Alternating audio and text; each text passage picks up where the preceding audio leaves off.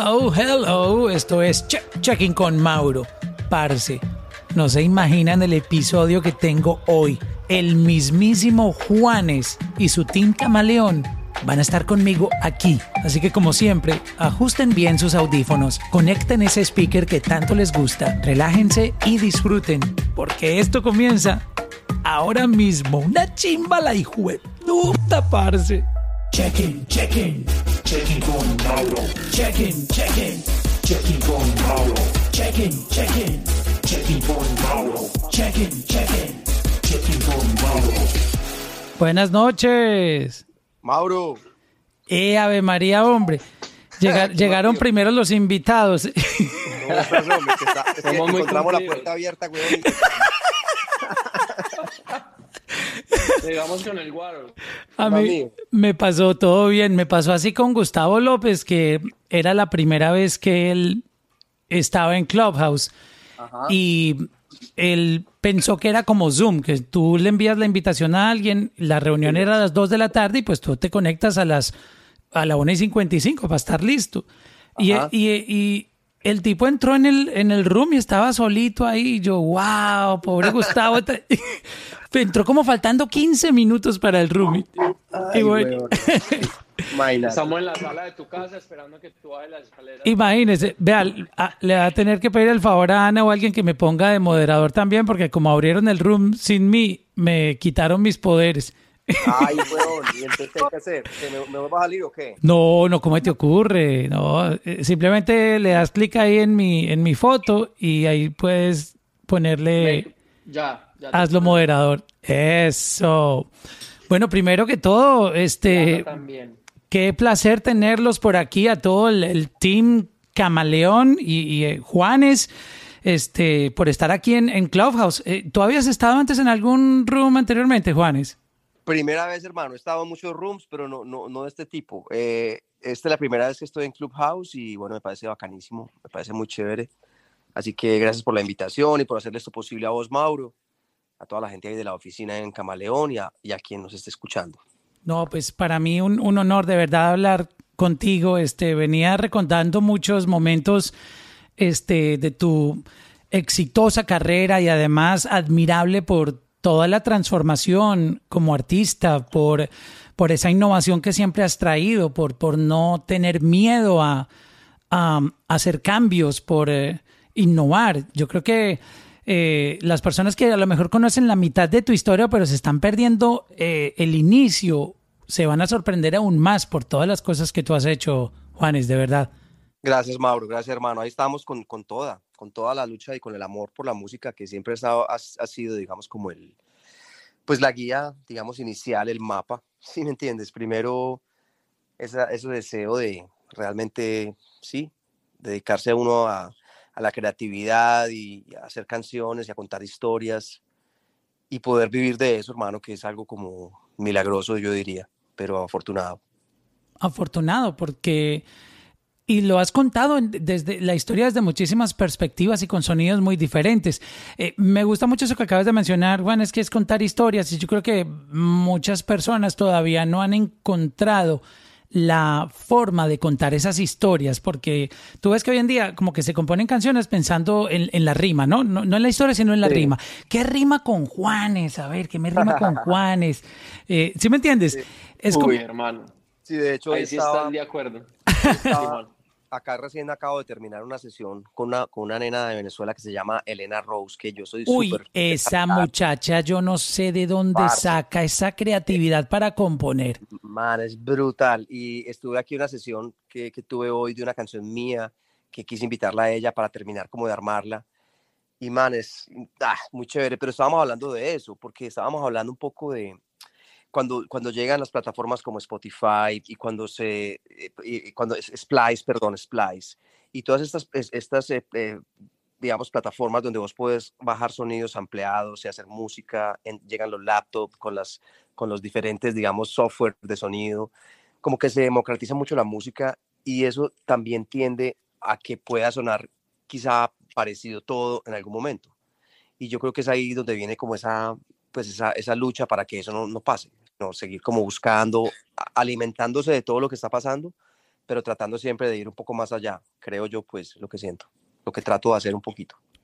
Pero vamos a, tratar como de, de que estos artistas que están aquí en Clubhouse buscando, digamos, inspirarse a través de las historias de, de todas las personas de, de, la industria que hemos tenido, incluyendo obviamente tú, nuestra superestrella de la música latina, ¿cómo se cuenta una historia en una canción eh, para entender un poco ese proceso y, dejar ese miedo como de soltar esas rimas que hablábamos hace un momento?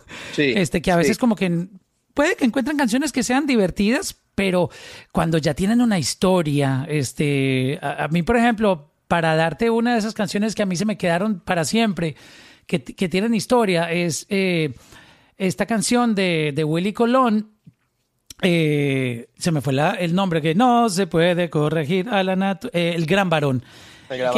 para mí eso es como estar viendo una serie, un capítulo completo en una serie, porque me, me meten una película en la cabeza. Este, ¿cómo, contar historias en una canción?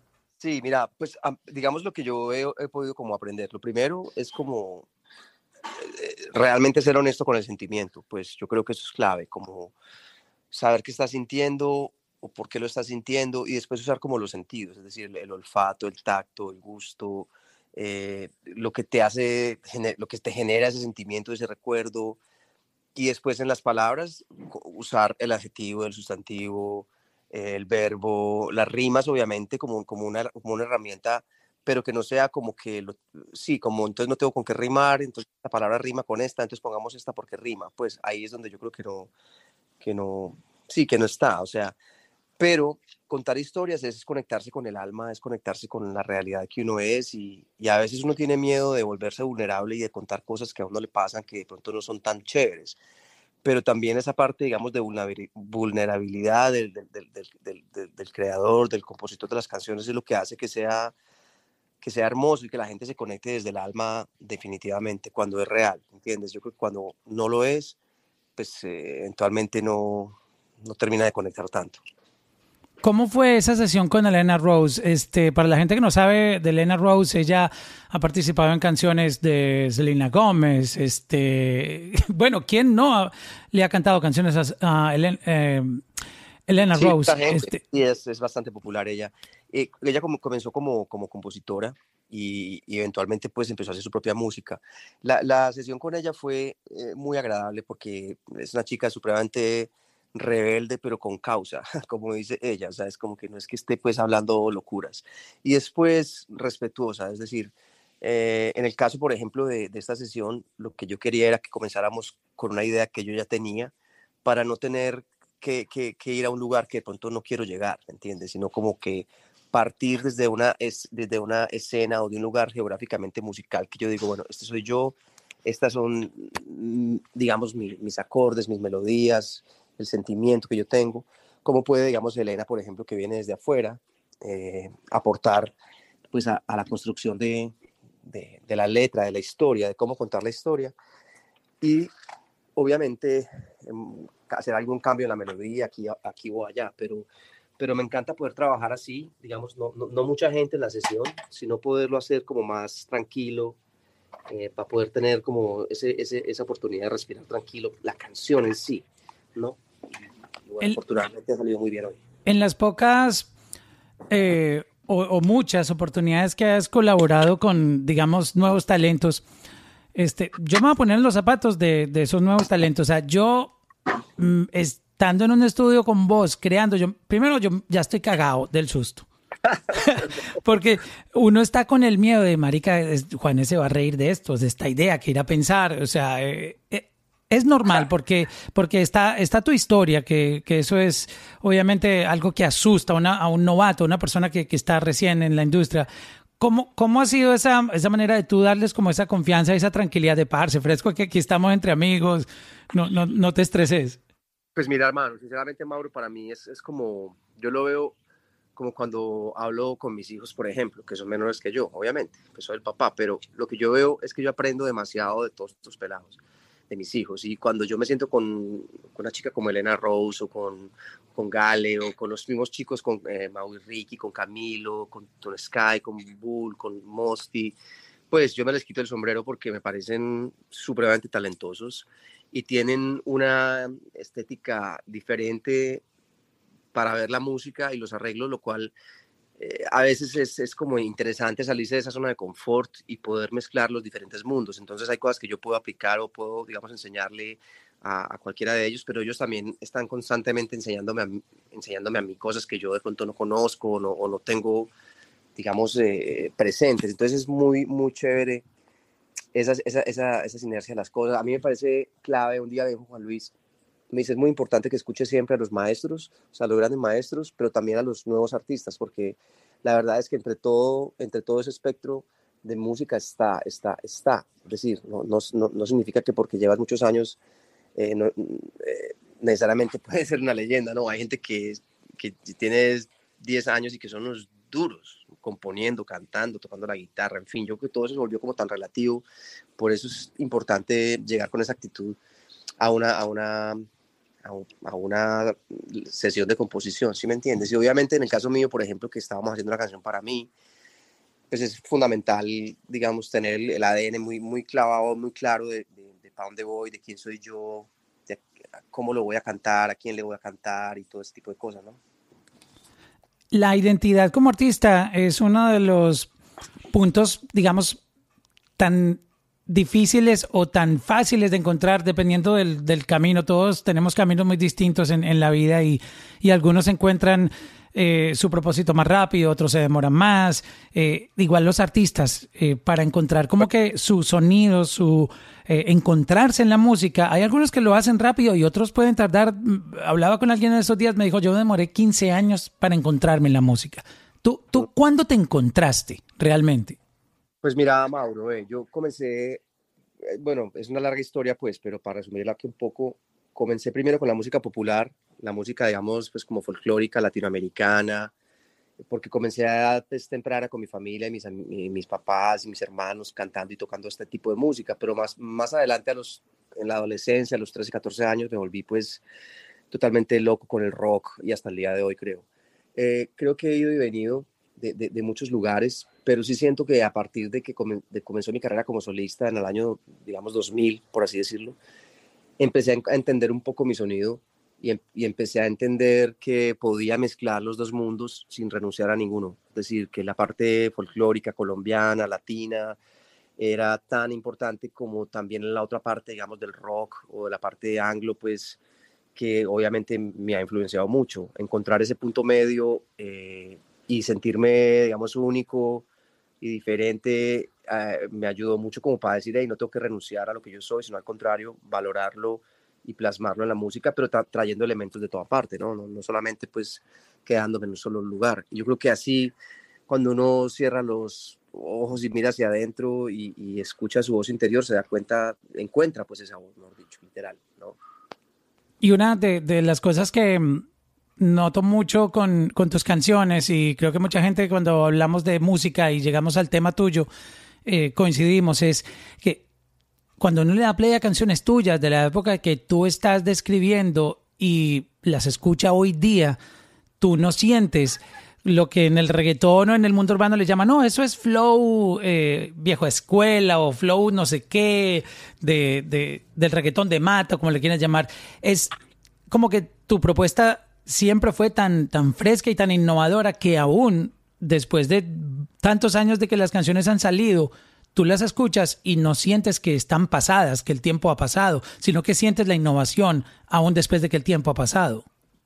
Sí, bueno, la, verdad que digamos que he tratado siempre como en todo momento de, estar como abierto, digamos, a trabajar con gente, ¿me entiendes? Por ejemplo, eh, en el año creo que 2004, 2014, si mal no estoy, estaba en un momento, digamos, de que no sabía ni siquiera para dónde iba, era como que, bueno, ¿qué hago ahora? Y en ese momento, por cosas de la vida, conozco acá a Miami, a Musty y a, Sky. Sabía lo que habían hecho con Balvin y lo que habían hecho con todos los artistas del, del, mundo urbano y sabiendo que eran de Medellín. Me llamó mucho la atención y yo dije, bueno, quizá podemos encontrar un punto en donde nos encontremos, ¿no? Y ese fue como el resultado de, de ese álbum de, de Mis planes son a Marte, que fue como, digamos, ese riesgo artístico tomado de trabajar con chicos mucho más jóvenes que yo, que venían de, de, otro mundo diferente, pero que al final, sinceramente, yo, yo, yo, me le quité el sombrero a Sky y a, y a, Bull, a Bull también y a Mosti, porque ellos como lo decía ahorita, tenían como otra onda, pero fue más de mi parte como que estoy dispuesto a arriesgarme y a probar cosas distintas. Eventualmente eh, te darás cuenta, bueno, quizá no, no, no quiero volver ahí o quizá quiero volver ahí porque me gustó la experiencia, quiero llegar a, a ese sonido otra vez o dices, no, quizá no, no, no quiero volver ahí pero tener la oportunidad de arriesgar y, artísticamente probar cosas a mí me parece muy válido y, ayuda también a, a, romper la monotonía y el, y el, mismo lenguaje, digamos, que se va repitiendo constantemente porque es obvio que tú, tú, para escribir o para hacer una película o para tomar fotos o para lo que sea, vas a tener siempre un patrón que está establecido.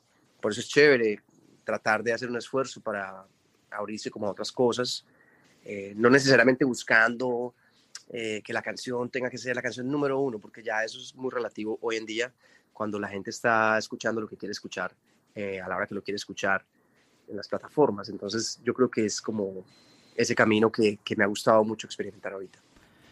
Y quisiera hablar de, de eso, el experimento como artista, muchos se llenan de pánico y el miedo les invade hacer cambios.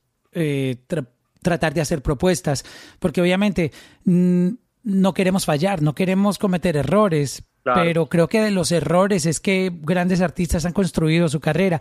Y, quiero que nos hables un poco de, de precisamente eso, de, de, el miedo que los artistas sienten a veces de, de cambiar y proponer por evitar el fracaso, que creo que eh, en todos los ámbitos, no creo que necesariamente sea un tema en la música, sino en cualquier profesión, eh, siempre hay que hay que intentar algo y de los fracasos se construyen los grandes éxitos, ¿no? Sí, de, acuerdo. Yo, diría que en la, en, la, en la vida misma, ¿me entiendes? Porque al final cuando vos te quedas acomodado en un lugar, pues la verdad es que no va a pasar nada. La única forma de que, de que algo cambie o, a, tu, a, tu, alrededor tiene que ser que tú generes ese cambio.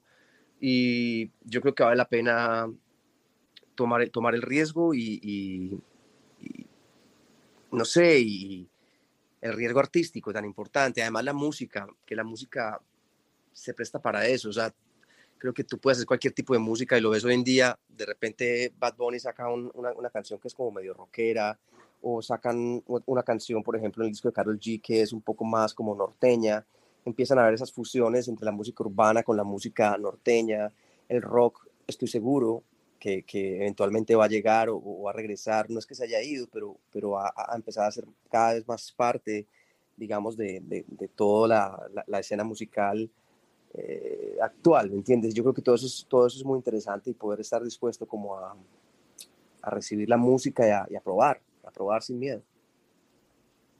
Yo estoy de acuerdo contigo, Juanes. Yo tengo en, en, mi fanatismo por la música, hace tiempo me viene rondando algo en la cabeza y siento que que el rock va a tener, y, estoy de acuerdo con lo que dijiste también, nunca se ha ido, pero digamos que el, mainstream siempre está como en una mutación y siento, siento que, que hay un imán hacia el rock, que hay una atracción en este momento hacia el rock. Sí, yo también siento lo mismo. Yo creo que de alguna manera el hecho de que haya habido tanto, eh, digamos, por tanto tiempo de un sonido más o menos similar, genera este tipo de cambios. Y esto no es ahora, no es porque haya pasado ahora con, con lo urbano, sino que esto es una cosa que ha pasado históricamente eh, siempre, ¿no? los, los, digamos, los, las etapas de la, de la, moda, de la política, del deporte, de la tecnología, de, de, todo lo que es cultural, pues eventualmente van, van, van pasando y se van mutando. Hoy veo, por ejemplo, mucho del RB americano metido en el, urbano latino, cosa que antes, por ejemplo, no existía, ¿cierto? Y yo creo que ese tipo de detalles hacen que las cosas empiecen a sonar distinto, esta chica Elena Rose, esta chica Gale, la misma Rosalía, eh, Raúl Alejandro y varios otros artistas que llegan con una propuesta muy interesante. En el nuevo disco de, Justin Bieber, por ejemplo, hay un par de canciones que me llaman mucho la atención. O sea, es, como que empieza como a todo moverse para otro lado. Harry Styles, por ejemplo, este es el claro ejemplo de que, de que también hay un espacio para eso, lo cual es realmente súper chévere porque permite que la música se siga pues como eh, dignificando por todo lado, ¿no? Y, es, es, parte de lo que estamos haciendo. Yo estaba hablando hace poquito sobre las etapas que ha tenido la industria y obviamente quisiera conocer tu concepto porque tú, tú has conocido varios, eh, varias maneras de trabajar y nunca ha sido fácil ser artista. De hecho, una frase que me dijo Gustavo López me parece muy, muy coherente y es que entrar en el negocio de la industria es casi imposible. Este lo dijo eh, Gustavo y dijo otra frase que también se me quedó grabada y es que la industria de la música es una industria de relaciones. Este, pero llega el internet y democratiza un poco el asunto del, negocio y es que muchos artistas que son independientes y no tienen una disquera ni un equipo de trabajo han logrado hacer un, un ruidito y encontrar una audiencia a través del internet que permite llegar a obviamente el mundo entero prácticamente cualquier persona que tenga internet puede entrar a YouTube por poner un ejemplo y buscar música y por qué no descubrirte como artista pero ¿Qué tan difícil es? Yo creo que hoy en día es más difícil ser artista y no quiero desmeritar que antes no, sino que siento que los artistas tienen hoy en día una presión que antes no existía y son las redes sociales. Que antes, primero los artistas iban a la radio, daban una entrevista, una gira de medios cuando sacaban un álbum, que era básicamente lo que se lanzaba antes, más álbumes que sencillos, aparecían en televisión, aparecían en entrevistas, en periódicos, etcétera. Pero en este momento un artista tiene que hacer lo mismo que hacían los artistas anteriormente, pero aparte tiene que mantener un engagement en unas plataformas donde él no se expresa musicalmente. Así es. ¿Sí me entiendes? Eh, y yo entiendo, y eso para mí, me pongo en los zapatos de un artista, yo digo, wow, aparte de que hoy en día la industria presiona por números, que tu música tiene que funcionar, tienes que preocuparte también por otros números en plataformas donde, donde tú no donde tú no cantas, donde tú no, no, básicamente eh, son fotos y, como que videos haciendo otras cosas distintas. ¿Cómo ves tú eso, eh, Juanes? Sí, mira, Mauro, yo en, ese aspecto, digamos que tengo mi propia forma de ver las cosas. Es decir, eh, a ver, yo no me, no me, sentiría muy cómodo haciendo bailes en TikTok o cosas así o, en el mismo Instagram, tampoco es que sea demasiado, o sea, soy expresivo y de repente estoy ahí, pero estoy más metido, digamos, en mi estudio, trabajando haciendo música. Como que entiendo lo de los números y los views, pero a mí, sinceramente, me parece que es más importante irse por el lado artístico, por la música, por, porque tú defiendas algo que realmente te gusta, que te sientes orgulloso de hacerlo y que se sienta bien. Como si se siente bien, la gente lo, lo, lo va a sentir bien eventualmente, porque de lo contrario, no sé, se mete uno en, una pelea y en un camino que, que de repente no, no, llega a ninguna parte.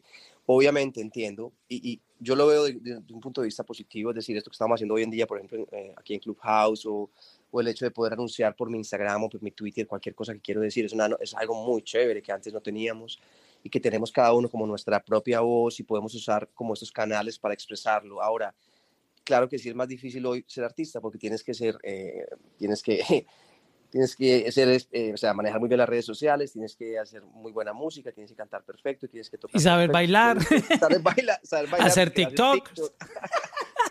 Exacto, tienes que estar como pendiente de todo, pero además de todo eso, tienes que estar pendiente de, o sea, tú manejas como las cosas, es decir, todo está alrededor tuyo. Obviamente que el equipo es fundamental, uno sin equipo no, lleva ninguna, no llega a ninguna parte, pues, pero el equipo se va armando en la medida que uno va creciendo y que va pudiendo, y que tiene, digamos, la, la posibilidad de de conectarse con otras personas y ir conociendo gente que, que se una como al, equipo, pero al principio uno solo, si no has firmado un, sello, con, un contrato con nadie, ni has nada, te toca valerte las olas en las redes sociales, en YouTube, montando a capelas, montando versiones, covers o lo que sea, ¿cierto? Pero al mismo tiempo, e, esa oportunidad es gigante, man, es que antes no, antes tenías que tocar en el barrio, en el bar del barrio, que era demasiado chévere, eso lo extraño mucho, pero también, como vos decías al principio, lo metes en internet y realmente es que puedes tener la suerte que ha tenido Billie Eilish o, Justin Bieber o muchos otros que han contado su historia. Black Pumas, por ejemplo, no sé si vieron los Grammy, pero ahí hablaban de, este pelado que era un man de la calle, que cantaba en la calle. Sí, qué talento ese tipo, wow. Brutal, man. Y eso son cosas muy, muy, muy chéveres, digamos, de la tecnología y de todo este tipo de cosas. Entonces hay que verlo también como con, con los diferentes ojos. Sí, Va a agregar algo ahí, Mauro. Hágale, Anita, vea, está hablando Anita, Anita, Gudelo de Camaleón. Métala. Eh, yo hago parte del equipo de Juan Digital y creo que pues en este tema eh, entro yo un poquito a apoyar lo que le está diciendo y es, primero que uno como equipo también empieza a entender la personalidad del artista. Entonces, yo sé, por ejemplo, que Juan no va a hacer un baile para TikTok. Entonces, jamás le vamos a decir, hey, Aunque confiese que a usted le encantaría que Juanes bailara, diga la verdad. Ah, no, a todo el mundo. Ah, qué risa. El sueño de Ana es ver a Juanes haciendo un TikTok. ah, qué risa.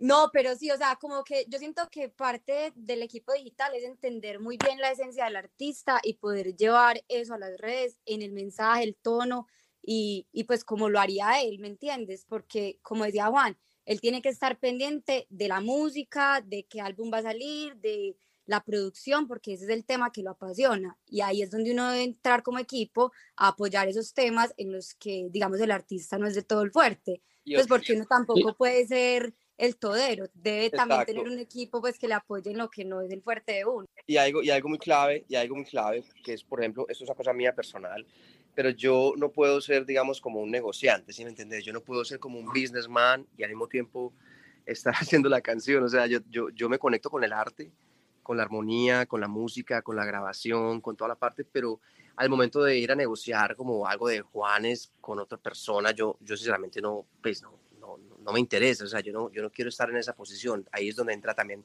esa otra parte, que en este caso es Rafa Restrepo, mi hermano José en Camaleón, y esa parte del management es recontra clave, la disquera, eh, que hacen parte pues, de, todo el movimiento. Exacto, vamos a conocer el team entonces de una vez, ya que montamos la fiesta. Este, ah. Rafael Restrepo, Juanes, presentando a Rafael, pues aprovechemos a Juanes para que hoy nos sirva de, de, host aquí también. Mira, yo, yo conocí a Rafa porque Rafa trabajaba en Universal Music y Rafa además trabajó en Lionfish con Rebeca y yo hace, Rafa, no sé, cinco años por ahí más o menos. Empezaste a trabajar en Lionfish y ahí ve, conozco a Rafa que viene de Berkeley, es baterista, bueno, es un duro para la música y para, todo lo que significa el management, pues. Rafa, gracias, bienvenido, gracias por esa introducción, hermano. Yo estoy aquí feliz escuchándoles a ustedes hablar.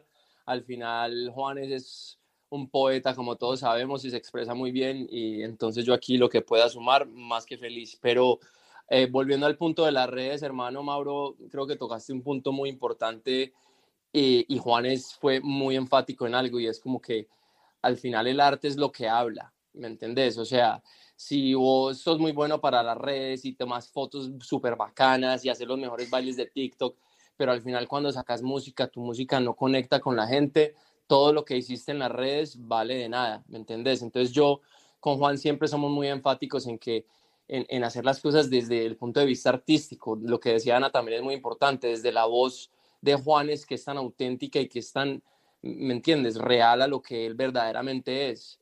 Eh, como todos sabemos, llegan, aparecen plataformas todos los días, entonces aparecen los NFTs y todo el mundo se está volviendo loco por hacer NFTs, apareció TikTok y todo el mundo quiere hacer bailes yo creo que uno a veces no se puede enloquecer con...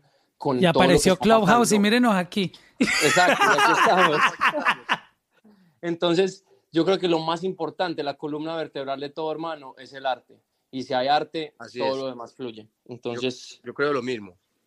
Creo lo mismo, porque respecto a eso, tú puedes, a ver, es muy fácil que en un proceso, digamos, de, de búsqueda, de tu, de búsqueda de tu propia voz o de búsqueda de, sí, de, de un estilo específico, termines desvirtuándote en medio de tanta cosa, porque cada 5, 6, 7 años algo va a cambiar. Entonces, algo va a cambiar. Lo, lo chévere es que adentro de ti, o sea, de, uno, pues haya algo que, que, haya que, algo que decir, algo que expresar de alguna manera. Y obviamente uno se va acomodando a, los, a, los, a las cosas exteriores, pues, pero literal tiene que haber algo adentro que uno quiera contar, porque si uno no quiere contar nada o no tiene nada que contar, es más difícil poder hacer arte, pues.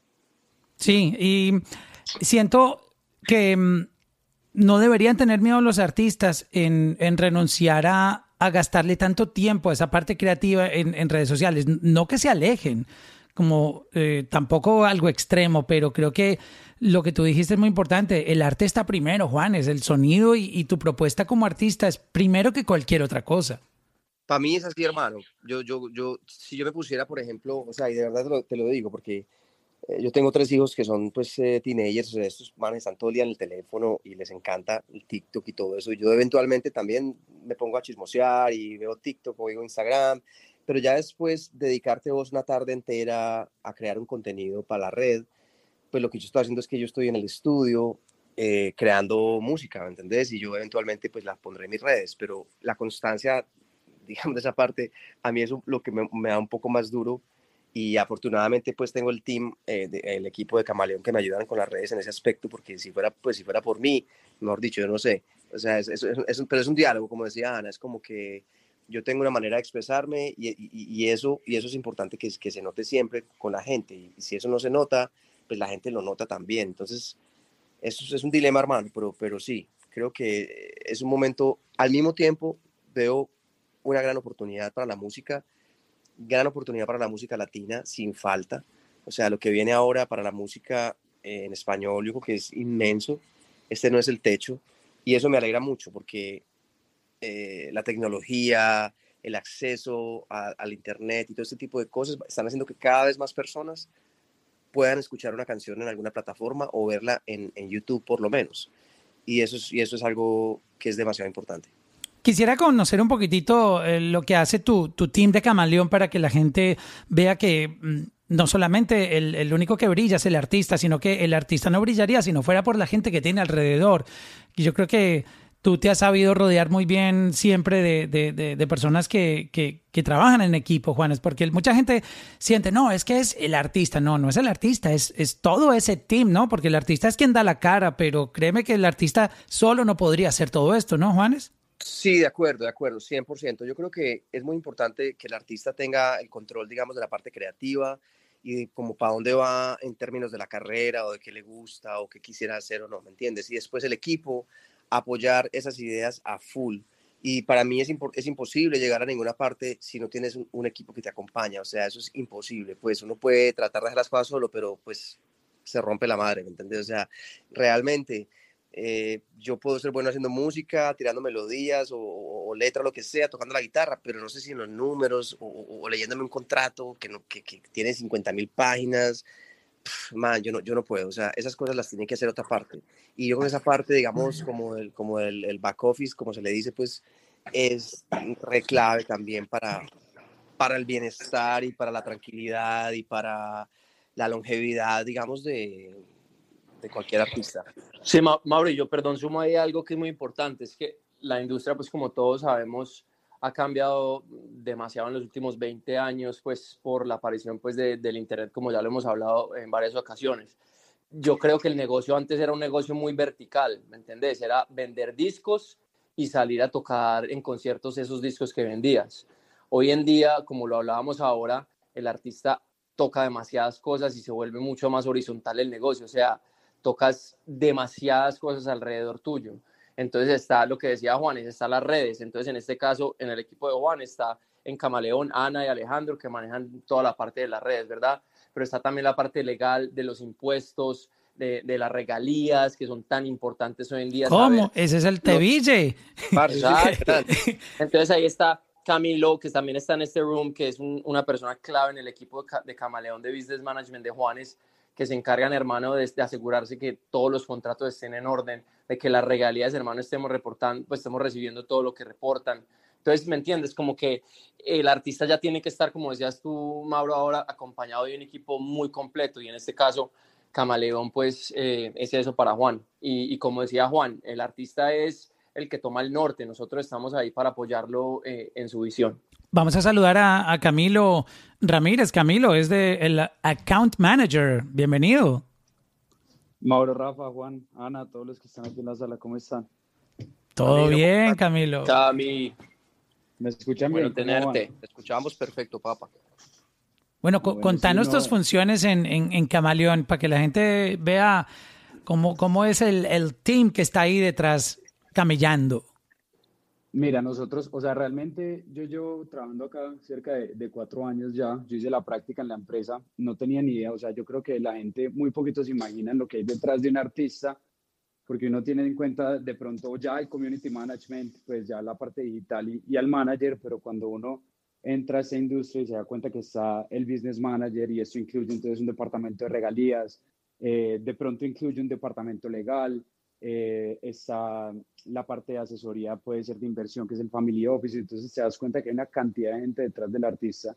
Yo lo que hago es que eh, yo trato de canalizar eso. Entonces, todo lo relacionado con Juan, cuando Rafa me dice, hey, Cami, vamos a hacer esta promo, vamos a hacer esta gira, vamos a hacer este show, yo me encargo de gestionar ya entonces firmas de contrato, que el abogado lo revise, ¿sí me entiendes? O sea, tratamos de correr con todo y, y, y eso es lo que hacemos en el business management. O sea, planeamos también la estructura fiscal, ejecutamos, eh, pues tratamos de que todo se, se ejecute de acuerdo a esa, a esa, planeación de estructura fiscal para tratar de ser lo más eficientes, cuentas por pagar, cuentas por pagar, eh, por cobrar, o sea, de todo. Aquí tratamos de, de, que el artista, pues, como dice José, el hermano de Juan, que es, que es mi jefe, eh, y el que ha aprendido, pues, todo lo que sé, eh, aquí tratamos de que el artista esté tranquilo y que se dedique a, a crear y aprovechar su tiempo en lo que, en lo que mejor quiera. Sí, hay una cosa muy importante, Mauro, por ejemplo, que yo he aprendido pues con, con, con, con, mi hermano José y obviamente pues en Camaleón con todos estos años, y es que hay una cantidad de variables, por ejemplo, cuando a vos te pagan un contrato, no sé, por ejemplo, en, en, Colombia, o si te lo pagan en España, o si te lo pagan en Suiza, o si te lo pagan en Estados Unidos, o si te lo pagan en no sé dónde. E, e, esa cantidad de líos que, que una vez no entiende, terminan costando mucho dinero que, que, se puede salvar. Lo vimos de las regalías que hablaba ahorita Rafa y, obviamente Camilo. O sea, es una cantidad de detalles que, que, para mí es como que se van construyendo a medida que la, que la carrera se va construyendo. No es que un artista para comenzar ahora, pues de la nada, sin dinero y sin presupuesto, pues necesita nada, no. Es como que gradua, se va graduando, pero a medida que vas creciendo, necesitas empezar como a, a, a armar un equipo que, que, que, te respalde. Quizá puedes empezar con tu mejor amigo de del barrio del colegio y eventualmente tendrás que contratarlo y tienes, tendrás que pagarle porque él también tiene que vivir y, va a tener que contratar, en fin, armar un equipo de músicos, de la banda, los ingenieros, o en este caso un productor o alguien que tú creas que puede leer tu, tu, tu parte artística a la perfección y eso es como parte de tu team. Si no tienes esas personas ahí, pues es imposible. La verdad es, es, es algo muy valioso y yo creo que, que eso es algo que, que debemos todos como tener muy, muy claro, pues en general. y hay una parte que es que, discúlpame Camilo, que un artista es una empresa. Tú acabas de mencionar, lo que pasa es que estamos muy enseñados a escuchar solamente el término como, oh, ¿quién es tu crew? No, un DJ y un corista, como, en, como en el urbano, pero por ejemplo, yo pensando en, en, en tus shows y en cómo tú trabajas, eh, lo tuyo es una, una corporación, una compañía que tiene músicos, ingenieros de sonido, que tiene obviamente todo el team en tu oficina, en la parte corporativa, de management, de de music eh, en, en, los negocios, este, pero, pero toda esa, todo eso es una infraestructura, hay que correr esa compañía, ¿no? Eh, sí, total. total. La gente no se imagina, Mauro, no se imagina. Y eso es, eso es un cabello. Yo creo que cada que, salimos, cada que salimos de gira, pues que lo cuenten ellos en la oficina, pero eso es un boleo de trabajo, la cosa más tenaz, porque vos tenés que coordinar aeropuertos, tiquetes, viáticos, carro que te recoge, el carro que te lleva. no iba a decir eso es una locura, hermano. El tour management, que también lo hace Camaleón, que no lo hemos hablado, que es una parte tan importante, en donde tienes a 30 personas viajando por todo el mundo y estás cambiando de hotel cada dos días, montándote en un avión cada día, eh, los viáticos, la producción, donde que llegas al venue tiene que estar. Hermano, esto es una locura. La gente no se alcanza a imaginar el trabajo que hay detrás. Entonces, como decía Juan, por eso es tan importante tener un equipo de tu lado. Y súmale la producción de la gira, que a veces dependiendo del concepto que tenga la gira, obviamente son camiones y camiones llenos de, de equipos y producción, ¿no? Sí, de acuerdo. ¿Cuánto, Cami, por ejemplo, cuando hemos estado viajando, no sé, pues antes del COVID, obviamente, sea, ha variado mucho, pero a veces hemos sido 20 personas o a veces hemos sido 30 personas. Exacto, normalmente, normalmente somos eso, o sea, entre 20 y 30 personas, dependiendo obviamente del show. Exactamente. Wow. Entonces, claro, es una logística gigante, es una logística gigante y, y que hay mucho trabajo detrás del, del, show que la gente normalmente no se imagina, pues. Uh. Incluso durante el show, detrás eh, está la persona encargada de la gira cerrando el show, porque como dice Juan, hay muchos tipos de contratos, o sea, hay de todo pasando todo el tiempo. Eso es muy loco. Yo, yo termino mi concierto y yo veo que Camilo, por ejemplo, está cerrando el show con el empresario en una oficina, o sea, y todo sigue andando, a pesar de que el show está andando, hay siguen otras cosas andando, además que es como el, el, el, el, avanzada para el día de mañana, o sea, mañana hay que estar en tal hora en este venue que queda a, a 500 kilómetros, ok, hay que salir a las 2 de la mañana, todo el mundo en el bus a las 2 de la mañana, por favor, trácata, entonces toda esa coordinada es, es fuerte, fuerte, fuertísima. Yo considero que... ¿Cómo extrañamos esa época? Sí. Uy, Rafa, y te, y te voy a preguntar también a todos porque creo que esta pandemia ha cambiado muchas cosas. En la parte laboral, muchas compañías le dijeron a sus empleados que podían irse a trabajar de, desde casa. De hecho, por hablar de algo relacionado con la música, Spotify le dijo aquí en Estados Unidos a sus empleados que se fueran a vivir al país que quisieran, que eso lo leí en la noticia, sí. Exacto, le seguían pagando el salario de, de, Nueva York si te ibas para Colombia, Venezuela o México, etcétera. Este, y también siento que la industria de la música también ha sufrido cambios que todavía seguramente no se, no se van a ver, pero que esto ha transformado básicamente como la manera en que todos vivimos y trabajamos. Y quisiera que cada uno desde su perspectiva y lo que hace me contara eh, también desde Camaleón, obviamente, me contaran cómo, cómo ha cambiado. Y, y yo sé que todo esto, aunque lo veamos como malo, porque obviamente tiene su lado malo lo de la pandemia, que no, no quisiera tocarlo porque es sensible y nos afecta, pero creo que también trae sus partes que, que ayudan a que evolucionemos y lleguen cosas nuevas. Este, entonces háblenme de, de, esos cambios que está sufriendo tanto Juanes como artista y la compañía como tal, eh, acondicionándose a este nuevo mundo. Pues bueno, yo, yo diría que la parte como artista, bueno, la, la, la, rutina es un cambio muy, muy abrupto, muy, muy fuerte, es decir, de estar viajando constantemente, de estar haciendo conciertos en todas partes a, a, cero, a nada, a hacer nada. ¿Y cuántos años llevabas sin, sin, sin que eso, nunca la vida habías experimentado algo así, no? Nunca en mi vida, porque yo desde los 15 años comencé pues a tocar y a viajar por Colombia y luego, bueno, comencé con mi época de solista y bueno, hasta el día de hoy pues sí, casi 30 años en las mismas, eh, ha sido eh, eh, interesante, ¿entendés? Porque he encontrado también cosas muy positivas de esto. obviamente el concierto en vivo y el sonido y el público, eso, eso es irreemplazable, eso es una cosa de locos, una, una maravilla que extraño demasiado.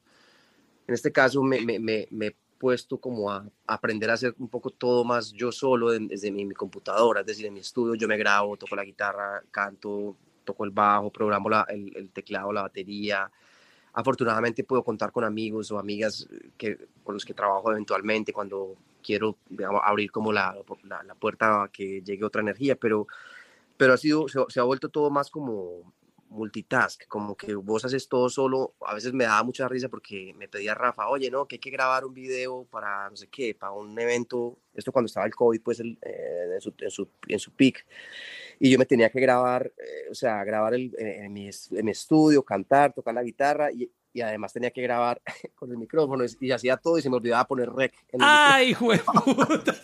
o sea, Entonces yo me emputaba porque yo decía, mierda, güey puta, es que yo tengo que hacer todo al mismo tiempo y me, me, me jodía, pero eso ha sido un aprendizaje muy cabrón. He tenido en este momento la oportunidad de estudiar armonía, canto, eh, eh, poesía y como que me he estado preparando para ese nuevo mundo, digamos, donde el show en vivo, por lo menos en este momento, no, quizá no es lo que se puede hacer, ¿me entiendes? Pero sí puede uno mejorar mucho la, la capacidad, digamos, de, de, ejecución, pues de, de, cantar o de tocar la guitarra o el instrumento que sea y de la composición. Y yo creo que esa parte creativa es muy, muy chévere, que me ha servido mucho en este momento, pero el cambio ha sido radical, man, para mí. O sea, yo no vivía en mi casa, ¿verdad? ahora llevo un tiempo acá en mi casa, es súper extraño, pues muy hermoso, pero obviamente, siento que soy como otra persona viviendo otra vida que no era la que yo vivía cuando estaba viajando todo el tiempo. Es muy loco, man, muy loco. sí, sí. Eh. Desde mi, desde mi punto de vista, Mauro, algo que te quería pues contar referente a tu pregunta.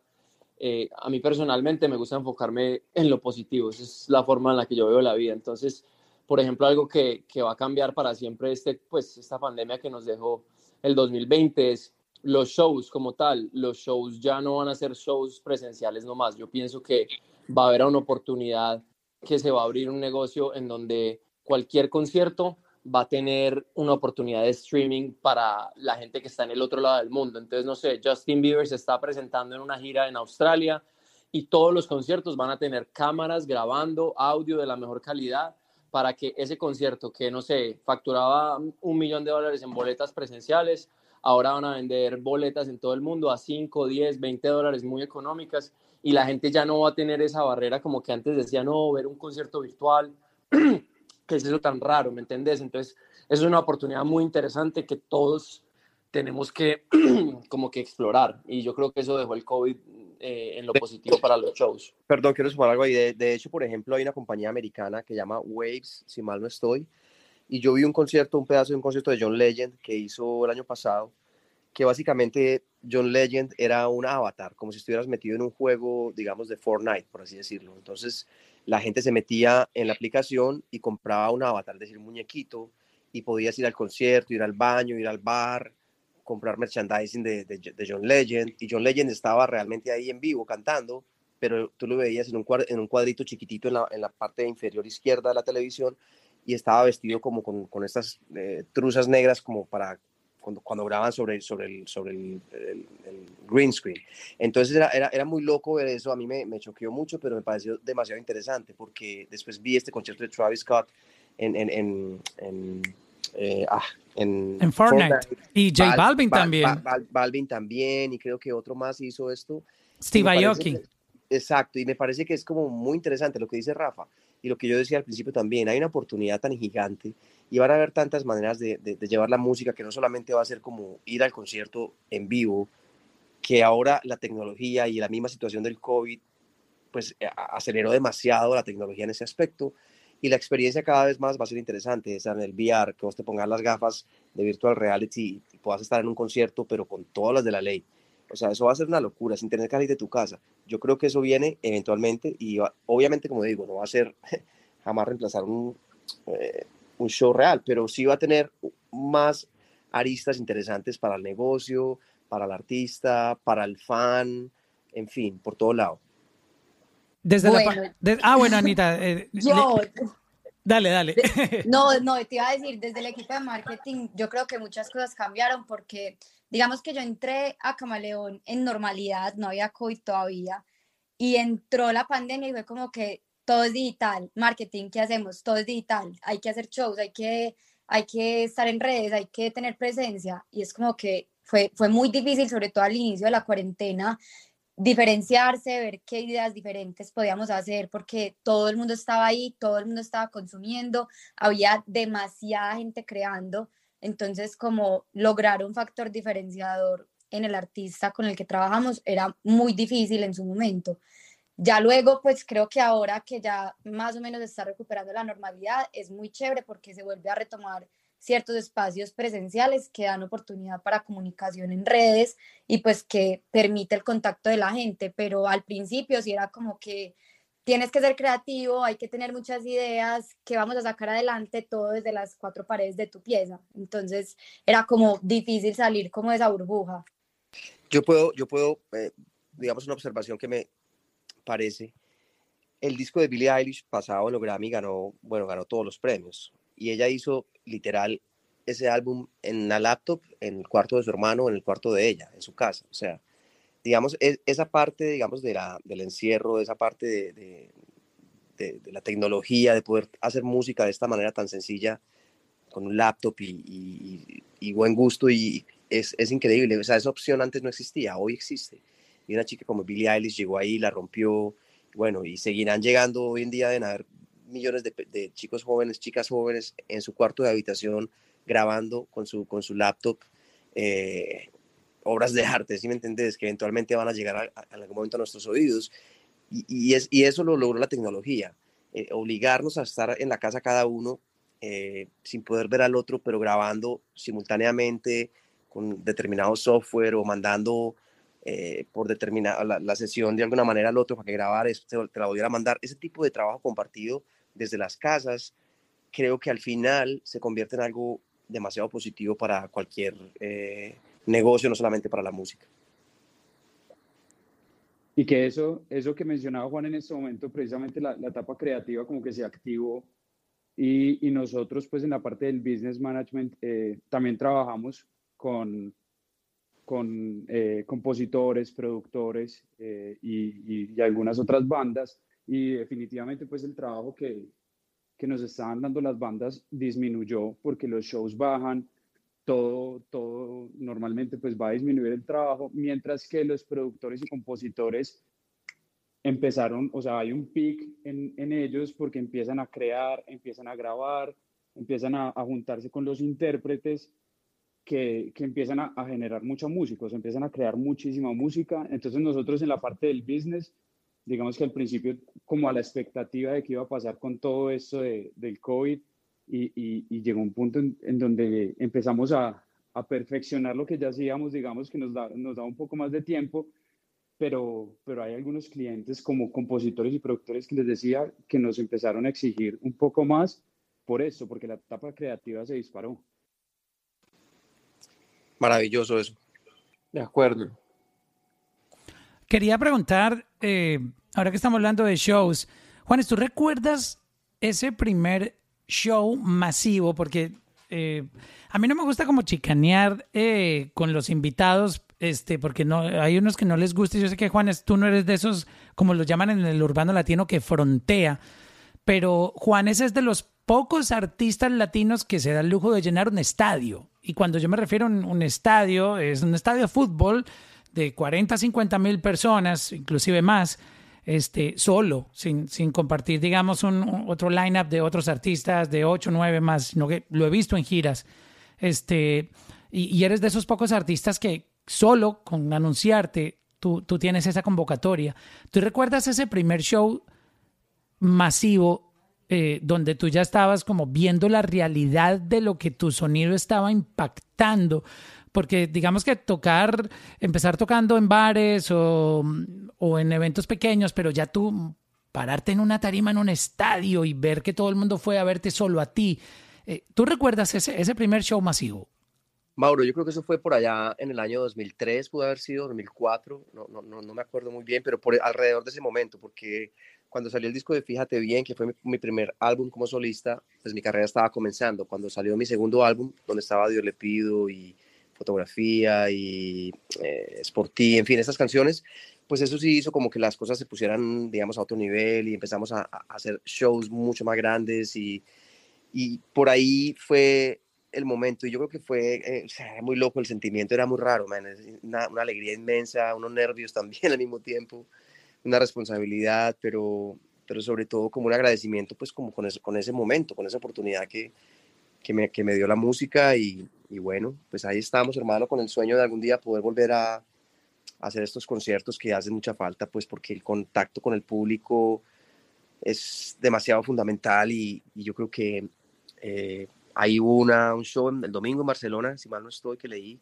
Ojalá que, esa, que ese experimento pueda dar alguna luz de, de para dónde vamos en ese aspecto y no solamente por todo esto, sino porque también todo el equipo de trabajo eh, de los artistas en general, los, pues los músicos, los que la ingeniería, la, ingeniería del sonido, de luces, los rodis, los que manejan los camiones, los que arman las tarimas, eh, todo, hay una cadena gigante de personas que, que, que, también, o sea, que están pasándola bastante difícil y ojalá que pues en algún momento podamos otra vez volver a unirnos para seguir adelante y, seguir haciendo lo que hemos hecho. ¿Cómo nació el proyecto de Camaleón? Y me gusta mucho ese nombre. Yo creo que eh, el nombre está muy ligado a cómo uno tiene que ser como artista en estos tiempos y es básicamente cambiar de colores, adaptarse, camuflarse, este, aprender a lidiar con, con el mundo. Este, el camaleón lo hace en su entorno para protegerse a veces de, de, depredadores. Obviamente en la música no hay depredadores, pero, pero sí, sí es como la manera de adaptarse a, los cambios. Y, quisiera conocer un poco la historia detrás de, de, y el, el concepto del nombre. Mauro, mira, eh, Camaleón comenzó literal, mi hermano y yo, hace, no sé, pueden ser 15 años o yo no sé, algo así. Mi, mi hermano se vino a vivir a Miami como en el 2002 o 2003, cuando yo ya estaba pues como comenzando mi carrera y montamos como la oficina, digamos, para manejar todos los asuntos de Juanes. Eh, las giras, los conciertos, los contratos, todo esto, digamos, aprendiéndolo como que día a día con errores y con aciertos, pero la verdad, más aciertos, porque José es, un tipo muy juicioso, muy dedicado a su trabajo, y la verdad, la verdad, que, que, o sea, que me ha salvado la vida, literal, pues, o sea, porque si fuera por mí, yo no sé, yo pienso como en otras cosas, yo no estoy pensando, yo estoy pensando en la música y, en el arte y, en lo que quiero expresar, pero pero es importante. Y el, el, el, comienzo de Camaleón realmente fue así. Fue, fue, fueron, no sé, después de que 10 años desarrollando y aprendiendo con, con mi carrera. Y después dijimos, hey, tenemos acá un know-how, sería chévere poder digamos, ofrecer este servicio para, para otros artistas que quieran, que de pronto lo necesiten y lo puedan tener. O sea, porque hay una cantidad de conocimiento en muchos aspectos, desde taxes, de impuestos, desde visas, desde corporaciones, de viajes, bueno, en fin, esto es un infinito que, que podíamos poner al servicio, digamos, de, de, otras personas. Y así fue como llegaron Camilo, llegó Ana, Alejo, bueno, y todas las personas que están en Camaleón en este momento y que han pasado por Camaleón, porque han pasado también personas muy valiosas que eventualmente se han ido por otros caminos, pero que han sido parte pues, de, ese proceso. Yo creo que ese aprendizaje de todos estos años ha sido lo que nos mantiene hoy acá y como que listos para dar el próximo paso a algo más grande que no sé cómo viene o por dónde viene, pero sabemos que, que hay un entusiasmo y que vamos para otro lado eh, con, con muchas ganas. ¿no? Cuéntanos un poco tu, tu, experiencia, Rafael, cuando, cuando empezó esto, ¿qué nos puedes contar de obviamente, eh, esos primeros pasos que, que, como Juan lo describe, este, estaban iniciando eh, algo, algo nuevo? Este, obviamente uno puede cometer errores, pero de esos errores es que se va construyendo eh, el éxito. Claro, te refieres a cuando empecé a trabajar con Juan. Sí, en el proyecto. Eh, sí, hermano, como Juan conecta, eh, comentaba hace un rato, yo llegué al proyecto porque yo trabajaba en Universal Music, yo era el director de Brand Partnerships en Los Ángeles para la parte latina de Universal y hacíamos muchos negocios con marcas para los artistas pues, que estaban en el sello. En este caso tuve la oportunidad de trabajar con Juan directamente y con Rebeca, la que era entonces su manager, eh, en un proyecto muy grande para Mastercard, donde Juan fue el embajador global de música de, de Mastercard, el primer latino en, hacerlo. Eh, hicimos varios, varios deals de este tipo y, y, por, esa, por esa razón yo me empecé a acercar mucho al equipo pues, de Juan en ese entonces, a, Rebeca, su manager, y a Juan mismo, y creamos una relación muy cercana, viajé con ellos por todo el mundo. Y bueno, eh, hace como cuatro años Rebeca eh, me dice, no, Rafa, yo creo que tú serías muy buen manager, estoy creando esta compañía Lionfish, quiero que te vengas conmigo acá y me apoyes en el proyecto de Juan. Entonces en ese momento Rebeca me asigna a mí el rol de, day-to-day manager, que es la persona pues que está más metida en el proyecto así día a día, eh, respirándolo, mientras el manager pues cabeza se, encarga de, la, mirada más global. Y entonces estuve ahí como dos, tres años con ella, acompañándola en eso y con Juan.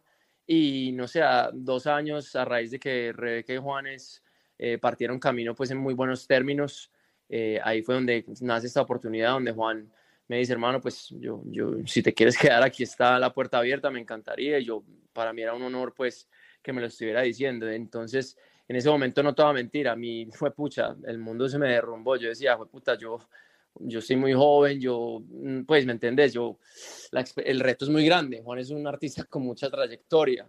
Pero, hermano, yo más que nada siempre he sido muy, muy fanático de Juan eh, y por los años que estuve trabajando con él, lo logré conocer y saber la calidad de persona, la calidad de artista que es, y yo con esa visión y esa pasión por el proyecto, yo me le metí de lleno y, y la verdad es que han sido, como decía Juan hace un rato, o sea, unos años maravillosos de mucho aprendizaje, donde Juan y yo cada día nos conectamos más, nos entendemos más, eh, él cree en mí y yo creo mucho en él y, y yo creo que de ahí es que Ah, se han dado los pasos pues acertados y lo que se viene, hermano, téngase duro. Ah, Agárrese.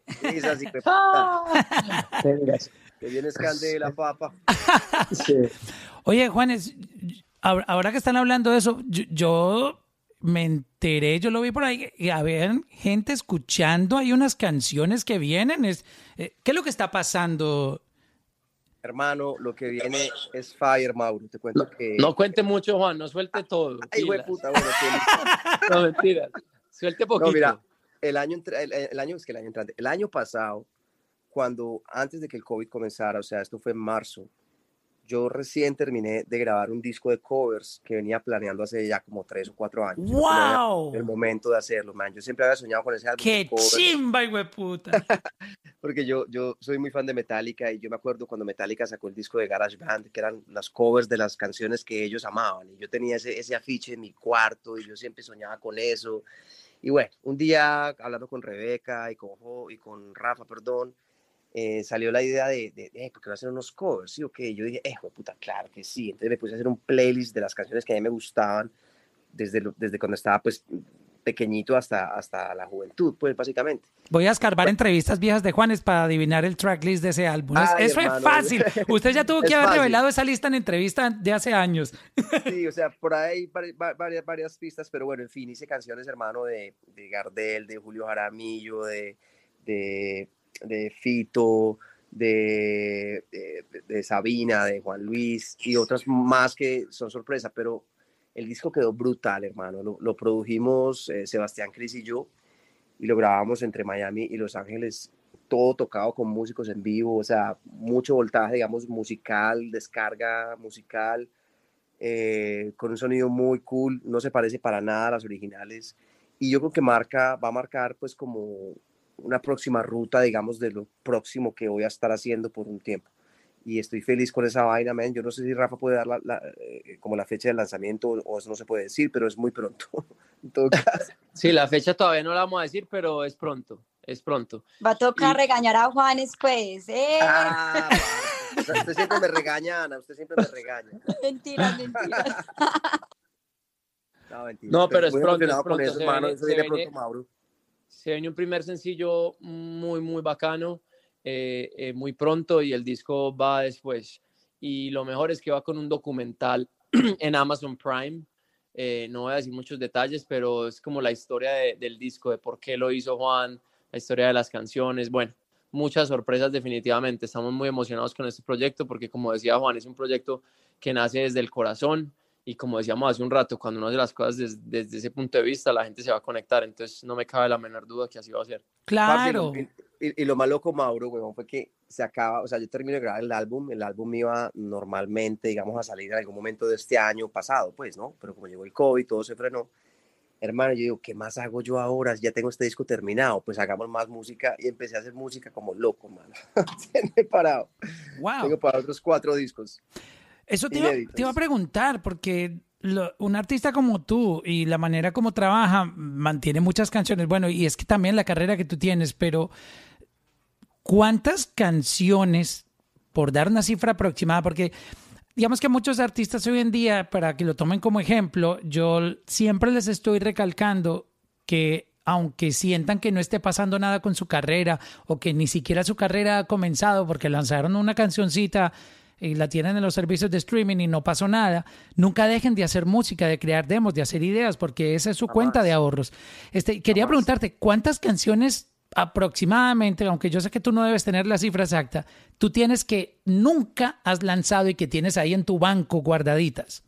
Uy, Mauro, pues es una difícil pregunta, pero pues, pues no sé, man, pueden ser varias. O sea, yo de hecho... Estamos hablando de, yo, yo diría que son cientos o tal vez miles, podría ser. No, no, no, mil, mil no, mil no, pero cientos, cientos sí.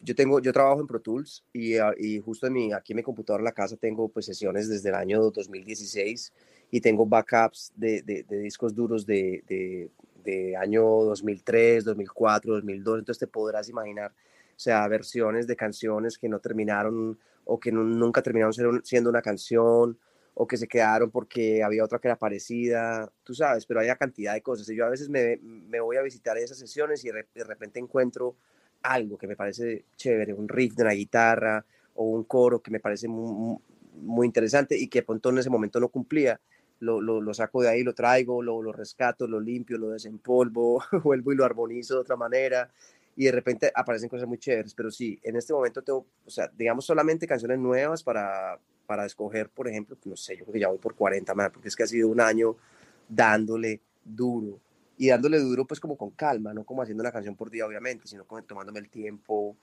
de hacerlo lo mejor que puedo, de, de, de encontrar un rumbo distinto, encontrándome, por ejemplo, con, también trabajé en estos días con Lazo, que es un, que es un pelado muy talentoso de Venezuela, trabajé con Katie hace tres días, que es otro genio, eh, y así, pero como muy, muy, especial, la verdad, con, con Gale, trabajé en estos días, que es otra chica de Puerto Rico, con, con Elena, como te comenté, eh, con Emanuel Briseño, con Felipe Navia, pero todo como muy eh, pausado de a poquito y, más como no solitario, pero no un gran combo de personas, porque a veces eso para mí es demasiado. Yo quiero como que tener el tiempo de que la canción respire y después ver cómo la quiero vestir. Cuando cómo la quiero vestir es como la otra parte, que es cómo la voy a producir, con sonidos qué tipo de sonidos, qué tipo de guitarra, qué tipo de teclados, eh, ¿sabes? Con qué bailable, mi tempo o cómo. Y esa parte me gusta como digerirla y tomar más tiempo para eso, no, no salir corriendo a ver que está de número uno en Billboard o, que está de número uno en Spotify, entonces para yo hacerlo así, porque creo que ahí es donde uno puede fallar, ¿me entiendes? Y, yo lo, lo, digo porque lo he hecho, no es que yo no, lo haya hecho, obviamente que lo he hecho, lo he hecho, y no es que haya fallado, pero después digo, ah, ah de pronto no es necesario hacer esto, o sea, más bien voy a hacer esto como, como tiene que ser y como me espero el tiempo que haya que esperarme, pero lo hago como tiene que ser, en vez de estar persiguiendo algo que, que de pronto no te va a dar el resultado que tú, que tú quieres al final. Sí, y has tocado un punto muy interesante. En mi caso, yo escucho música con los oídos, no con los ojos. Y quiero explicarme eh, por qué digo esto. Porque hay gente que oye canciones basado en, oh, esta tiene 20 millones de plays en dos semanas. A mí no me importan los números porque mis oídos no digieren números. a mí me entra la música por los oídos. Y que tiene cuatro fans, bueno, no, yo seré el quinto y ya. Ahí, vuelves a tocar un tema clave que lo hablamos hace como un ratito, lo de los views y lo de los streams y esos números, hermano. Yo, yo sé que eso es muy importante, obviamente que lo es, pero vas a encontrar unas cosas impresionantes que no tienen demasiados eh, views o likes y son impresionantes. Y yo creo que eso es lo que, lo que hay que buscar y, y uno como creativo es hacer lo mejor que uno pueda hacer, la mejor canción que uno pueda hacer, sin estar pensando que tienes que hacerla para, porque si tú vas a, empezar a hacer música pensando que tienes que hacerla para TikTok, man, te vas a enloquecer. Dios mío, man, es muy fuerte, de verdad, en serio. Bro, y esas son conversaciones que se tienen. Mira, hay que hacer una canción con un corito que pegue en TikTok para que la gente le haga el baile. Bro, ¿para dónde ah, vamos? pero, pero, pero, pero de ahí a que la gente compre un ticket y vaya a un concierto de ese artista, hermano, es bien difícil. O sea, yo creo que hay un, hay un, hay un largo camino para eso y por eso es que la canción tiene que ser buena y tiene que ser no, solamente una, pero sino varias o los que más se puedan. Construir, construir, construir e, e, e, ese proyecto, ¿me entiendes? Desde, desde la base y con cariño y con amor. Eso es clave para que las cosas vayan y eventualmente llegan, eventualmente llegan.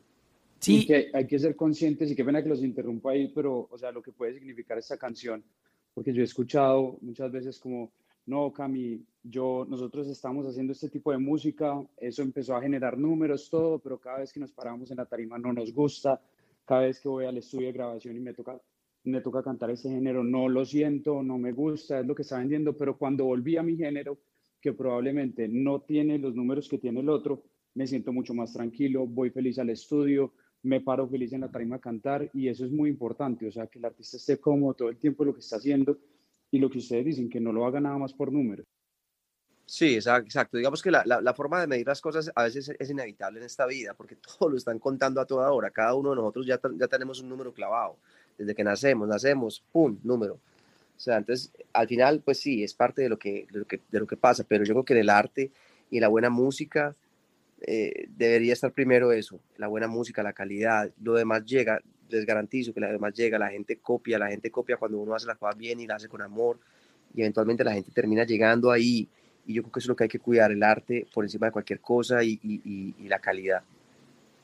Sí, es un, un, momento muy importante para que los artistas puedan aplicar eso, porque yo sé que hay una presión, hay una presión de números por todo lado y, y entiendo que también caigan presa de eso. Mauro, pero, pero hay un tema muy importante y es que, mira, los coreanos están desarrollando un software muy cabrón que va a poder simular las voces de las personas.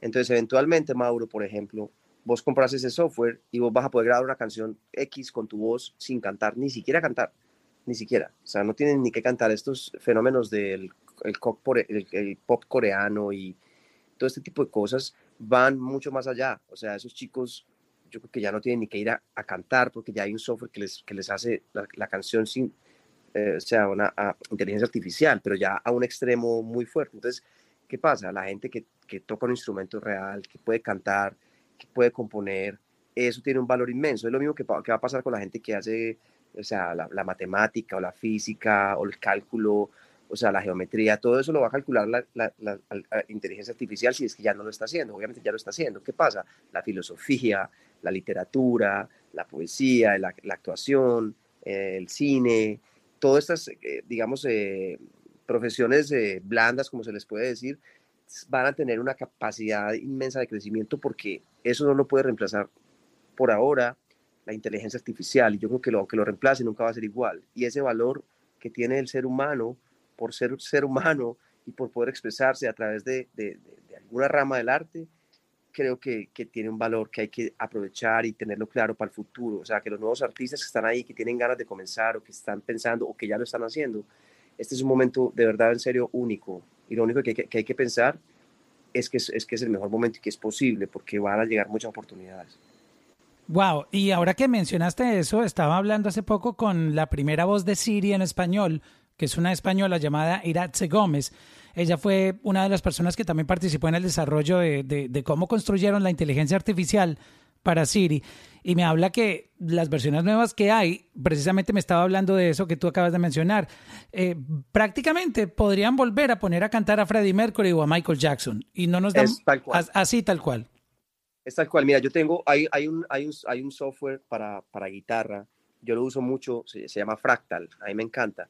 El Fractal es un simulador de micrófonos y amplificadores, es decir, que yo puedo tener el Fractal aquí en mi casa, en el estudio, y yo puedo simular mi guitarra conectada en un Marshall o en un Vox o en un Fender Cyber Twin o en un, o en un, o en un cualquier otro amplificador con cualquier micrófono en cualquier cuarto. Yo puedo definir cómo quiero que me suene la guitarra y este simulador hace que mi guitarra, yo la tengo que tocar, pero sale exactamente sonando como si estuviera en uno de esos, o sea, es una locura, ¿me entiendes? O sea, muchos artistas hoy en día grandes, como por ejemplo Metallica, mismo, de mismo YouTube, y muchos artistas usan Fractal para, para hacer sonidos en vivo. Nosotros estuvimos usándolo en los últimos shows y era maravilloso porque podíamos simular mi amplificador en, en, el escenario sin tener que llevar el amplificador y el sonido del amplificador, en fin, toda esa tecnología y el algoritmo ha ido a un ritmo tan cabrón que, que, que, esto va a pasar muy pronto, ya lo que te decía Siri, que ya vas a poder cantar a Frank Sinatra cantando, Michael Jackson cantando, el que quiera por el resto de la historia de la humanidad.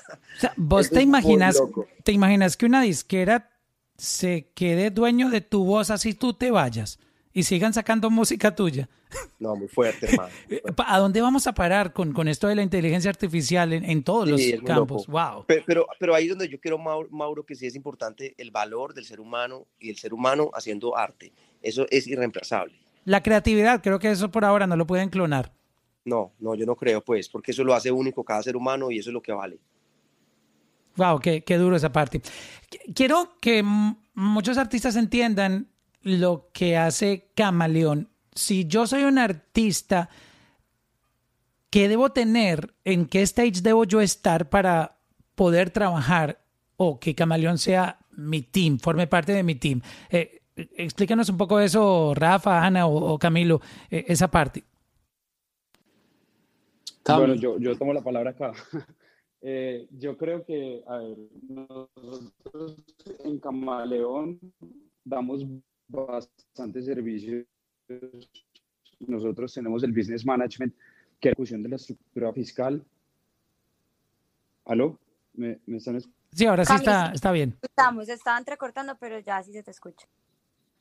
Listo, no, nosotros hacemos la planeación y la ejecución de la estructura fiscal y, y eso es, digamos que el grueso, el trabajo del día a día y ya lo demás pues son cosas que tienen que ejecutar en el business management, pero además tenemos una parte legal, Camaleón Legal, que es un servicio que estamos empezando a desarrollar desde hace mucho tiempo, pero digamos que eh, tenemos también una parte que es el, el departamento pues de, de marketing digital que ahorita Ana les cuenta, que hacen 10.000 cosas. Eh, ustedes no se imaginan pues todo lo que se puede hacer ahora digital. Tenemos también un departamento de redes, o sea, lo tenemos súper desarrollado. Eh, donde todo el mundo todo el día está aprendiendo, o sea, ya todo puede generar regalías. Ahora el tema de los NFTs, o sea, hay muchas fuentes de, de, de, dinero para el artista que se pueden generar por acá y lo estamos también empezando a desarrollar como un servicio solo. Entonces, cuando tú me preguntas a mí un stage, yo creo que tenemos servicios solos que un artista los puede, o sea, puede venir con nosotros y decirnos, hey, necesito hacer esto, necesito que me ayudes a administrar una gira, necesito que me ayudes a ejecutar una gira, necesito que me ayudes a revisar mis, mis regalías, necesito que me ayuden a revisar mi contrato. Y además tenemos el de Business Management, que probablemente es para un artista un poco más grande, que, que lleva ya un tiempo y que necesita, pues, como estamos diciendo ahorita, un equipo atrás todo el tiempo ayudándolo a ejecutar una, una planeación para que sea lo más eficiente posible. bueno, y les cuento yo de, del equipo digital, eh, digamos, la cabeza del equipo es Alejandro, él no está hoy porque no tiene iPhone, pero eh, bueno, somos cinco personas pensando todo el tiempo en qué vamos a comunicar del artista, cómo le vamos a hacer marketing. Eh, entonces hacemos reuniones periódicas con, con el artista y decir, listo, está este lanzamiento, qué historia vamos a contar, qué está pasando en la vida del artista que podemos comunicar, qué ideas tenemos. Creo que nos volvemos casi que la mano derecha del artista pensando qué oportunidades pueden salir, eh, qué se va a estar diciendo en redes. O sea, nosotros nos especializamos en contar historias, en contar lo que está pasando alrededor del mundo del artista eh, de forma digital y pues que podamos impactar este medio tan competido hoy en día y que todos están ahí pues como creando contenido. Creo que le facilitamos la ideación al artista, pero finalmente el artista es el que nos tiene que pasar el insumo. Es, es el ejemplo perfecto es Juanes. Nosotros podemos tener dos millones de artistas, de, de, ideas, perdón, pero Juan es el que va a ejecutar esa idea y si no, Rafa nos va a ayudar a que Juan ejecute la idea que tenemos en el equipo. Finalmente, el artista es el que tiene que estar como dispuesto a, a, a montarse, digamos, en esa estrategia digital, a, a, ayudarnos a la creación de contenidos y nosotros ya de la estrategia y pues de que sea favorable para los números y para la carrera del artista. Mauro, y otra cosa muy importante, Rafa, ¿ibas a decir algo? No, me imagino que lo vas a tocar tú, habla tú y si no lo toco yo, Juan. No, eh, iba a decir pues que primero que todo, digamos, lo que se pasa en Camaleón es como si, es como, como se prestan varios servicios, el, el artista, digamos, escoge lo que necesita o lo que puede, de los que ya mencionó pues eh, Camilo o Ana, que es el digital, la parte financiera, la asesoría legal, etcétera. Pero también hay otra parte nueva que vamos a empezar a, digamos, a, experimentar la posibilidad de seguir adelante, que es el management ya en serio y eh, la parte, digamos, de la, del audio, pues, o sea, no, no, no sé la palabra disquera, no es la palabra disquera, es como que empezar a hacer camaleón, camaleón música y poder firmar artistas y poder... ¡Wow! Como una incubadora de talento. Una incubadora de talento, pues, literal. Sí, y, y estamos activamente... Chimba, parce. Estamos activamente buscando eh, eh, talento para esto, pero no, no queremos como hacer esto por números y, firmar pues a cualquier influencer que ahora está haciendo música, ¿me entiendes? Y no lo digo pues como una ofensa, sino que nosotros la filosofía que tenemos con Juan de esta nueva división pues eh, es firmar artistas de verdad, ¿me entiendes? La, la, filosofía es como de hecho de artistas para artistas, ¿me entiendes? Poner toda la, la experiencia de Juan a disposición de una persona, un talento que esté empezando para que no cometa los errores que Juan cometió, y, me entiendes, para guiarle la carrera y, que sea una carrera duradera, porque cualquiera puede pegar un hit de la noche a la mañana con, con lo que hablábamos ahora de, la exposición de YouTube y de las redes. Es muy fácil que una canción se vuelva viral y que ese artista se, vuelva famoso 10 minutos, pero aquí lo que queremos nosotros es hacer carreras que duren como la de Juanes 20, 30, 40 años. Sí, Entonces, eso le estamos apostando. Con, respecto a lo que Rafa dice ahorita,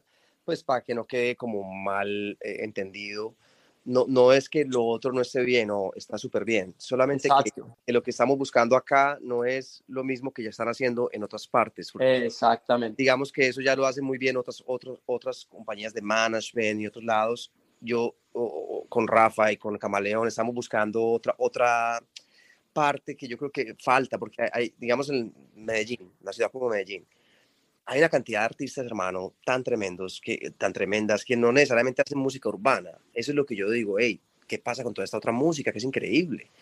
O sea, esa música no se puede quedar ahí. E, Exacto. E, este mundo, digamos, es el que queremos como que tratar de experimentar y abrir un poco en camaleón y, y aprovechar pues eh, todo el conocimiento, no solamente la parte, digamos, eh, de oficina, digámoslo así, de contratos y parte legales, sino también la parte artística, de producción, de management, que hemos aprendido todos aquí a, a, punta de éxitos y de guarapazos que nos hemos dado contra la pared, pero que como vos decís, Mauro, es importante, o sea, los errores es lo que hace que te aprendas en la vida.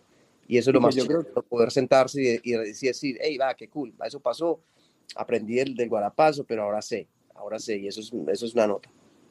Y que yo creo que es muy importante agregar que como tenemos un artista, pues como es Juan Esteban, queremos ser lo más, lo más justos posibles, o sea, que el artista se sienta cómodo, que en ningún momento diga, no, pero es que a mí me tocó firmar o yo no estoy de acuerdo con eso. O sea, nosotros queremos que el artista esté lo más cómodo posible y nosotros llegar a sumar y nosotros tratar de agregarle algo a la carrera y en ningún momento pues como que sea algo que, que en algún momento no, o sea, no, no estoy de acuerdo con eso, no me gusta mi contrato, en fin, o sea, tratar de, de que sea lo más justo para todos. Pues. Creo que, creo que viene, viene una época, Mauro, de, de, grandes cambios, no solamente en la industria musical o en el formato o en la manera como consumimos la música, sino también en, en, en la parte legal, porque yo no sé si tuviste oportunidad de, de escuchar o ver el, el, el, podcast de Joe Rogan con, con, Kanye West. Kanye ya empezó como a, a decir unas cosas que, que, que, en medio de todo lo que le estaba diciendo estaban recontra clarísimas, pues. Y yo creo que hay, hay unas partes de, de estos contratos que son, digamos, contratos que están como para otras épocas de la, de, la música, teniendo en cuenta lo que está pasando hoy. Eso hay muchas cosas en el mundo. La inmigración en, este en, en, este país, la inmigración no está hecha para lo que está pasando en este momento en el planeta. Literal, literal, hermano. E, eso es. Entonces todos esos cambios vienen por el COVID o lo que sea, pero vienen y creo que es un momento muy, muy especial porque es una oportunidad para hacer algo nuevo, para hacer algo diferente y seguir creando y innovando y rompiendo el esquema de lo que está establecido. Usted verá, Juanes, si hacemos aquí unas audiciones, que usted viera el talento que yo he descubierto aquí en Clubhouse. claro que sí, por favor. Cuando usted quiera la planeamos, me dice y escuchamos y dale, de una. De aquí, de aquí salen unos talentos duros. Que nota. Me encanta. me encanta, claro que sí, Mauro, hay que hacer eso. Y, y lo bueno es que aquí no se está calificando video ni nada, sino audio, el audio que es el papá de esta vuelta. Eso es muy fuerte, Mauro. Mira, ahorita cuando estábamos hablando del COVID y todo eso, yo siento que toda esta sensación de, digamos, de, los shows en vivo que ya no están, ¿qué hacen?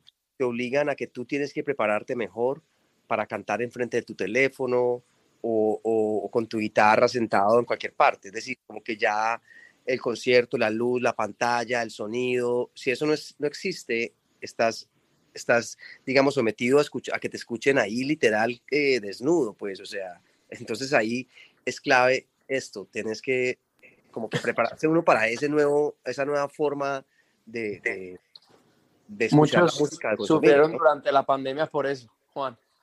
Claro, pero cuando vos ves una, una niña o un chico que canta cabrón en, en, en, sus redes sociales, vos decís, wow, o sea, qué nota, es lo máximo. No necesita de ninguna parafernalia para nada nada. Solamente su voz es, es, es, es, increíble y punto, ya, listo. Eso me parece. Muy... es el arte. Sí, señor. Amén. El arte, el arte siempre. Hoy en día hay una tendencia siempre y, y es entendible porque cuando tú estás nuevo en este negocio te dejas influenciar por lo que está pasando. Y hay, a pesar de que hay muchos talentos excelentes afuera, eh, muchos están perdidos y se van por la onda de lo que está sonando. Oh, este hay que sacar una canción con el flow de Duckity o hacer esta basada en este otro hit eh, que tú lo mencionabas de Spotify. Pero digamos que en la parte de A&R o que están buscando talento, eso no es muy llamativo por lo que yo he podido eh, entender y siempre están buscando, es como esa persona que está por otra esquina proponiendo cosas distintas, que se hace notar.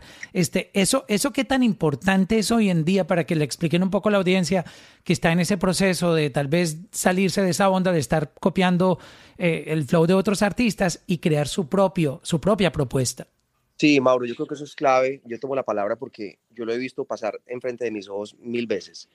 Y me doy cuenta que mientras que un artista o, incluyéndome, pues, o sea, yo también puedo estar ahí. estamos buscando cómo sonar como este o como el otro, o buscando que la canción suene en esta parte o en la otra. Mientras que eso pasa, ya esa canción pasó de moda, ya ese vibe pasó de moda, ya eso, ya, ya eso es viejo, ¿me entiendes? Por eso no es bueno meterse a copiarse de otras cosas, o sea, es bueno tener referencias, digamos, yo estudié en la Universidad Bolivariana en Medellín, estudié diseño gráfico y industrial y de moda y siempre hacíamos un trabajo, siempre partíamos de un concepto y, ese concepto se desarrollaba con, teniendo mucha información a disposición, ¿sí me entiendes? O sea, y, la música pasa eso, está bien, uno puede mirar allá, escuchar acá, ver qué sonido es este, ver qué, ver qué rimas tiene o, o ver qué acorde, qué progresión tiene, pero no debería uno pensar que hacer la parecida va a ser lo que va a funcionar porque no va a funcionar, si me entiendes? No, va a ser too late, muy tarde cuando ya la sacó, ya eso ya pasó de moda. Entonces que cada uno de nosotros es único en este universo y esa, y esa, y esa, digamos, idea de que cada uno es único significa que cada uno tiene por dentro algo que es original y que vale mucho la pena, demasiado la pena. Lo que hay que hacer es empoderar ese, ese, ese interior que uno tiene como, como creativo a la hora de escribir o a la hora de cantar o tocar un instrumento sin tener miedo de qué va a pensar la otra persona, porque si uno tiene miedo de lo que la otra persona va a pensar, mm, es muy difícil, o sea, de verdad. No creo que Bad Bunny o que muchos artistas en algún momento hayan pensado que tenían miedo de decir lo que iban a decir y después dijeron, wow, qué cool lo que dijo. Entonces ahí no, el miedo es, hay que quitarlo y es, es salir para adelante y no tratar de influenciarse, sí, porque además influenciarse es muy chévere. Poderse influenciar de la música que uno escucha y de la gente que uno admira es una nota, pero pero no, no, pretender que copiándolo igual va a ser, va a funcionar. Eso lo, yo no creo que va a funcionar, no creo que sea así. Pues Juanes, de verdad que yo no quiero quitarte más tiempo y a todo tu team de Camaleón. Creo que esto se da para tener otros episodios más y me entusiasma más. Me siento una chimbala, hijo de puta, de, que vamos a hacer esa, esa audición con vos aquí, hombre. Ah, qué chimba. Por favor, planeala, planeala, por favor. Vamos a hacer ¿En serio, marica? Me parece de locos, weón. Hágale pues. Vamos a revolucionar esta vuelta, pues, Juanes. Qué chimba, hermano. Gracias por el apoyo. Quizá, a través tuyo, weón, vamos a, encontrar, no sé, weón, de pronto la primera persona, mujer o, hombre que podamos firmar en Camaleón. Así será. ¿Sabe, papá? Yo no sé. Uf, no, marica, me pararon los pelos aquí, weón. Te dice, hermano. te dice, pues. No, yo, yo, Juan, te lo juro, estoy aquí, no sé ni qué decir, weón. Te lo juro porque yo, yo me he soñado esto. Bueno, pues hagámosle. Vamos a hacerlo. Hagámosle, hermano. Wow, vea, todo el mundo por favor hágale screenshot y comparten y, y a Juanes y aquí a todos para que en, Instagram él, se acuerde y no se le olvide. No, no, no. No, no mentira, yo sé que vos sos de palabra, Juanes, yo sé. Papá, eso está listo. Estamos firmes. Pues parcero, de verdad que es un honor, hermano. Qué, qué placer. Yo podría hablar contigo más capítulos que, que la casa de papel, weón, te lo juro. Ah, parce, me encantó esto de Clubhouse, nunca lo había hecho, estaba muy bacano. Es un parche esto, ¿no? Y eso que, uh, la próxima vez te puede cantar si quiere, mostrarnos canciones, lo que quiera. Óigame, hablando, hablando de, de, de, la Casa de Papel, me estoy viendo la nueva serie, creo que es de los directores de, la Casa de Papel, que se llama eh, Sky Rojo. Se la recomiendo a todos. Ay, sí, parce. Wow, man. Está brutal, brutal, brutal, brutal. Hay que, hay que vérsela. Rafael, eh, muchas gracias por tu tiempo y la confianza también aquí, mi hermano. Gracias, Rafa, gracias. Gracias. Muy bacano estar acá con ustedes y, y firmes para lo que se viene. Me gusta esto. Abrazos, pues. Los quiero. Hágale, Juanes. Un, un, abrazo, parce. Muchas gracias. Gracias a todos. Anita, gracias por la confianza también. Esto, esto no hubiera pasado sin ti. Ah, muchas gracias. Y Camilo, Camilo también, un, un, un abrazo, parcero. Gracias de verdad. Fue puta, vamos a hacer una audición. Esto ya se puso bueno. Hágale. Hágale, pues. Gracias a todos por estar aquí. Una feliz noche. Bueno, ya los artistas ya escucharon. Eh, esto se va a poner sabroso. Este, pues nada, hagan lo que les digo, screenshots, sigan el, el club Latino Gang y a todos aquí, a, Juanes, a Rafael, a Ana, a Camilo, a mí también, porque veo muchas caras nuevas por aquí y nos escuchamos luego en, en, otro room. Y pues nada, este capítulo con, con Camaleón, esto sigue, esto no para. Así que... Un abrazo a todos. Feliz noche. Bye bye. Feliz noche, Mauro, gracias. Bye. bye. Check-in, check-in, check-in con Mauro. Check-in, check-in, check-in con Mauro. Check-in, check-in, check-in con Mauro. Check-in, shit been going well.